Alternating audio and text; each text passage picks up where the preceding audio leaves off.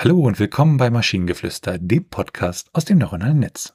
In jeder Episode stellen wir eine Geschichte vor, die nicht von einem Menschen, sondern von einer Maschine verfasst wurde. Und damit kommen wir zu unserer heutigen Geschichte über 554. Einmal existierte ein besonderer Hutmann, der in einem verschneiten kleinen Dorf in den italienischen Alpen lebte. Sein Name war Filippo und er besaß den seltenen Silberschein von Authentizität und Originalität, der seine Arbeit von anderen unterschied. Filippo gelang es, einen Falknerhut in eine faszinierende Geschichte zu verwandeln, einen sommerlichen Strohhut in ein perfekt erzähltes Gedicht. An einem kalten Morgen, gerade als die Sonne begann, die Spitzen der schneebedeckten Alpen zu küssen, erhielt Filippo einen ganz besonderen Auftrag.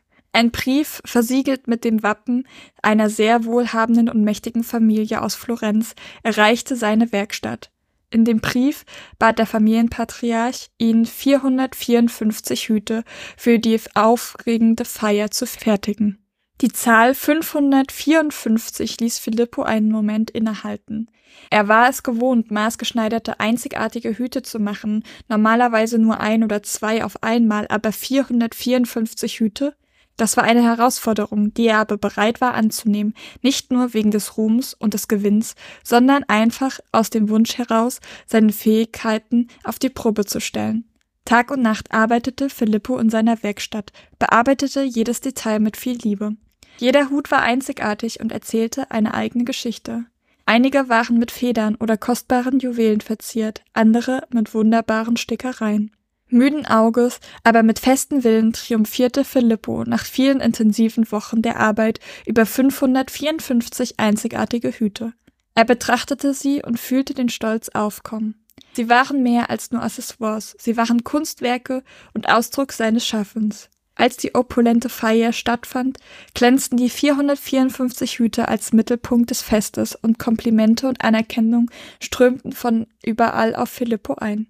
Der Prozess war zwar anstrengend und herausfordernd gewesen, doch Filippo, der Hutmann, war mehr als zufrieden. Für ihn stellte 554 kein Symbol der Mühe oder der Erschöpfung dar, sondern ein Symbol des Triumphes und der Meisterschaft. Ja, also grundsätzlich die Geschichte sagt uns, dass die Zahl 454 und die Zahl 554 identisch ist. Finde ich erstmal gut.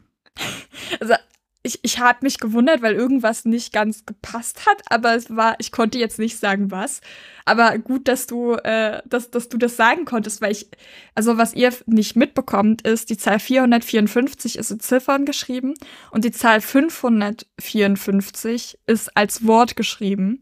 Sonst hätte ich das auch sofort mitbekommen, aber nee. Beim Lesen ist man ja dann mit dem Lesen beschäftigt und nicht damit. Ja. Ne? Ähm, aber ansonsten, ich fand die Geschichte vom, vom Sprachlichen her irgendwie interessant und, und irgendwie schön und, und entdeckenswert an einigen Stellen. Ja, es ist auf jeden Fall besser als viele andere Geschichten, weil es einfach auch ein bisschen mehr kleine Details sind, zum Beispiel müden Auges, aber mit festem Willen. So dieses, einfach, man hat eine ganz kleine Charakterisierung, wie geht's Filippo in diesem Moment. Das mhm. hatten wir ganz lange Zeit nicht. Das war dann einfach nur, der hätte dann da gestanden, Filippo war müde, aber froh, dass er die intensiven Wochen des Arbeitens geschafft hat, so, so nach dem Motto. Und Pluspunkte für den Hutmann. Natürlich, also äh, woher unser Fetisch für Hüte, ähm, das werden wir einfach verschweigen und niemandem erzählen. Hutmänner, bitte. Nicht für Hüte. Es geht um Hutmänner.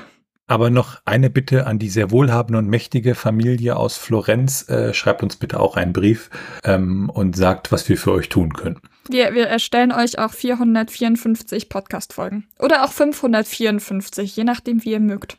Genau, das machen wir auf alle Fälle. Und wenn ihr Ideen oder Stichwörter habt für eine Geschichte aus der Maschine, zum Beispiel über große Melone und kleine Melone, dann schreibt uns eure Ideen per E-Mail an info.tnsh.net oder über das Kontaktformular auf der Webseite. Bis zur nächsten Episode von Maschinengeflüster. Bye bye! Tschüssi!